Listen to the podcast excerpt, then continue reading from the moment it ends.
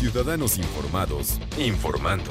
Este es el podcast de Iñaki Manero, 88.9 Noticias. Información que sirve. Tráfico y clima cada 15 minutos.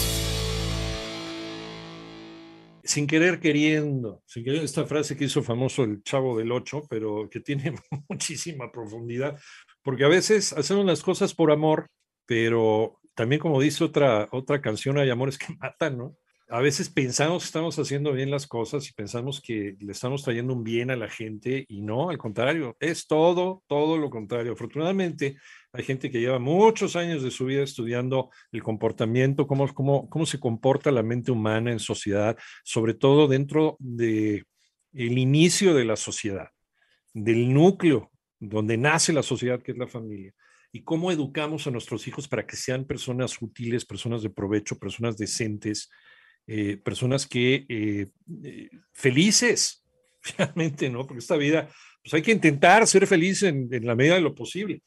Y sí, sin querer queriendo, que es el siguiente, el siguiente libro de la doctora Alicia Rábago, pedagoga, maestra en ciencias de la orientación familiar y máster en psicología infantil, que nos va a platicar acerca del libro y las sorpresas que puede traer, sobre todo las reflexiones. ¿Cómo estás, Alicia?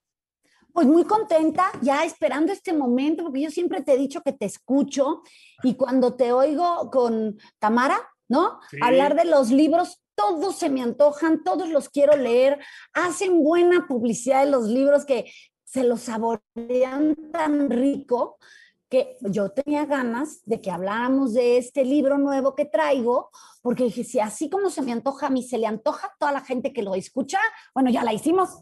No, pues vamos a saborear tu libro sin querer queriendo, ¿no? Sí, Porque aparte sí. es una continuación de los dos anteriores. Pues mira, más que continuación, porque quiero invitar a la gente que si no han leído los anteriores, bueno, primero que los lean, ¿no? Sí. Pero si no los han leído, eh, no hay problema. O sea, no pasa nada. Eh, sí. no pasa nada. No es que te perdiste saga uno, saga dos, no.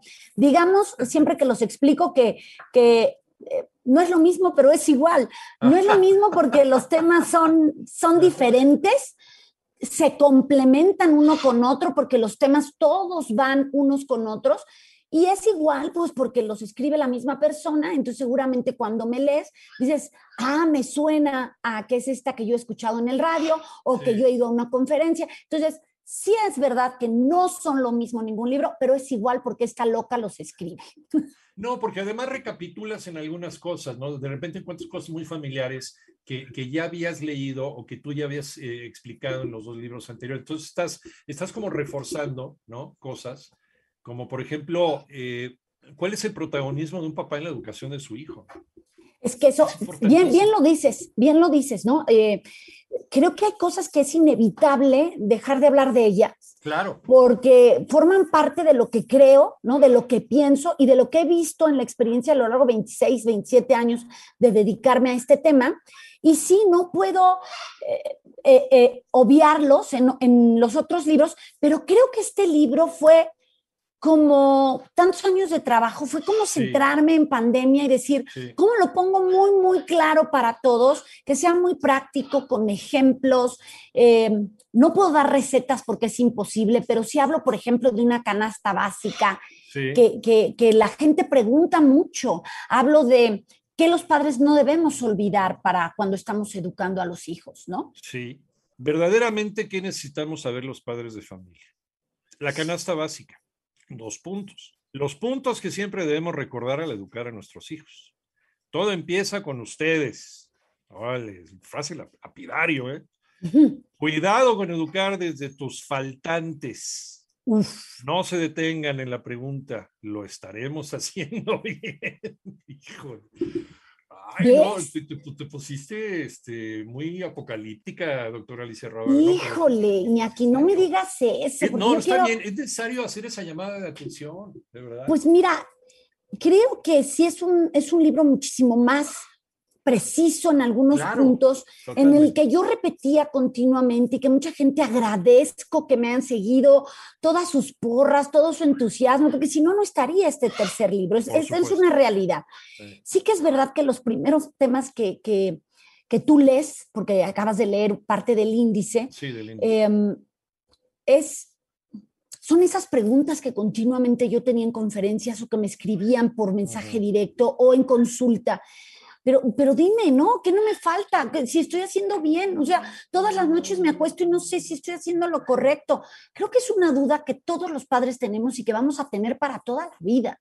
Hasta la fecha, ¿eh? Hasta Aunque la tu hijo fecha. tenga 25 años, 26 No, años. yo creo que hasta que tenga 40, tú le preguntas a alguien más grande y te dirá eso. Yo, Entonces me yo voy digo, a la ok, cama pensando eso. sí. ok, tenla, pero no te detengas ahí porque en lugar de ocuparte, solo te estás preocupando y Claro. a veces mandamos mensajes equivocados a estos hijos en donde a lo mejor tuviste un pleito con él un día antes, te sientes mal y en lugar de hablarlo, quieres corregir eh, tapando aquello, pero nunca dices, oye, mira, sí me molesté, me, sa- me salí de mis casillas, me exageré, pero entiende también mi molestia es esta, te pido disculpas por esto, a lo mejor por la forma, pero no en el fondo en lo que estoy discutiendo contigo. Ujú. Eso no solemos hacerlo porque no nos, no nos enseñaron a hacerlo. Entonces, es ahí donde digo, no te detengas por eso, ¿no? Al cosa, igual- ¿la culpa sí. qué tanto tiene que ver con esto? Toda, toda, porque tenemos muy confundido que la culpa y la responsabilidad van como muy de la mano. Y entonces muchas veces preferimos echar culpas a, a mí no me lo enseñaron, yo no sabía que esto estaba bien o que estaba mal, a, es que yo así lo aprendí. Ahí estamos teniendo culpas, pero nunca nos responsabilizamos al decir, sí es verdad, lo aprendí así, pero lo quiero romper, no me gusta o quiero repetir eso que a mí me sirvió. O sea, cuando tú tomas la responsabilidad, cambia mucho la manera en que tú educas. Y cuando juntamos mucho la culpa con la responsabilidad, no nos damos cuenta en qué nos centramos, en victimizarnos o en actuar. Entonces, por eso es que pongo el otro en donde dice todo lo que los padres debemos saber, ¿no? Algunos puntos por ahí que he visto que son necesarios cuando educamos a nuestros hijos. Y también otro punto que es de mis favoritos y que yo le llamo educar desde los faltantes, Iñaki. O sea, Wow.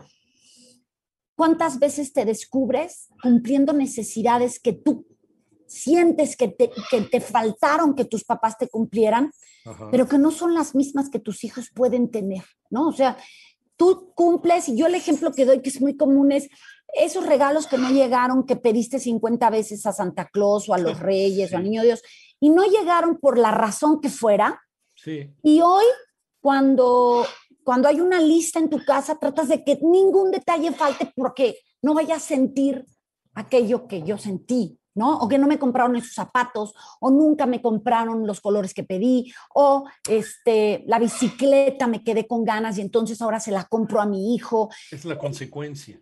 Es, es esta parte de, estoy educando desde lo que siento que fue un faltante mío, pero no me estoy fijando en la necesidad que tienen mis hijos, que, no es la misma que la tuya, porque la educación ha evolucionado un montón. Y Totalmente, ya lo nosotros, hemos platicado, ¿eh? Eh, La victimización no funciona para nada, salvo en la política, ahí sí les funciona, pero es otra historia.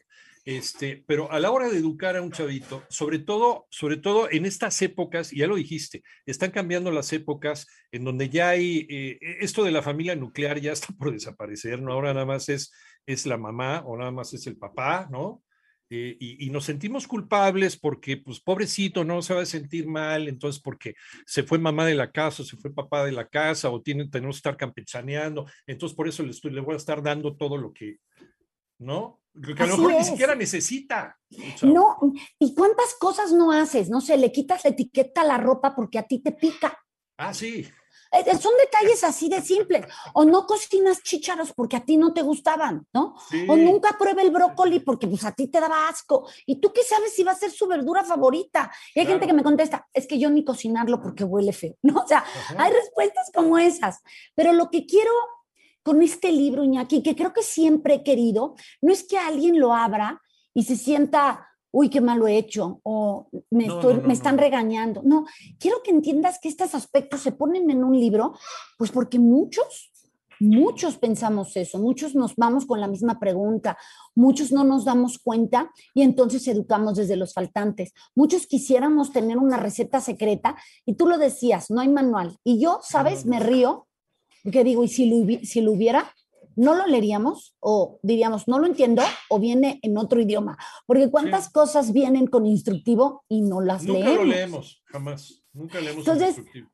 Creo que el libro es muy claro. Mira, el ancho es no sé, son, mira, ni sé cuántas Muy páginas ligero, tengo. sí. 125 páginas. Como la O mayoría sea, de tus libros, son muy sucintos, muy, son- muy al tema, ¿no? Sí, muy prácticos a la lectura, sin tanto tecnicismo, sino creo que me he topado con padres hoy que sabemos que la teoría, pues la logramos comprender y dice, sí, sí lo entiendo, sí sé que necesitan límites, sí, todo eso lo entendemos.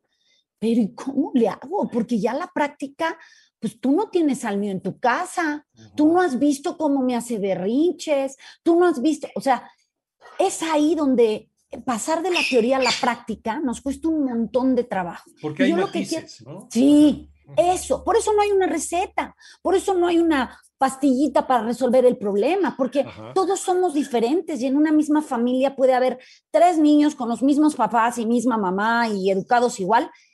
Y, y la sensibilidad, la percepción, la forma de tomarlo es distinto. Entonces, este libro de Sin querer queriendo, que habla de los errores más comunes que cometemos los padres al educar, pero veo cómo evitarlos o corregirlos, Ajá. pretende acompañar, ayudar, estar, compartir con ellos, disfrutar lo que es educación. Sin querer queriendo, de Alicia Rábago, pedagoga, maestra en ciencias de orientación familiar y máster en psicología infantil, que la podemos encontrar en donde. En todas las redes como Alicia Rábago, figura pública en Facebook, pero Twitter, YouTube, solo en Instagram como Edúcalos para que los demás. En todo lo demás, Alicia Rábago. Y sin querer queriendo, que ya está a la venta en cualquier lugar. En todas, en todas, En vayan todas, por él, todas por favor. En todas, entonces ahí los puedes encontrar. Gracias, Alicia, como siempre, y muy prontito nos volvemos a ver. Gracias. Gracias, hasta pronto.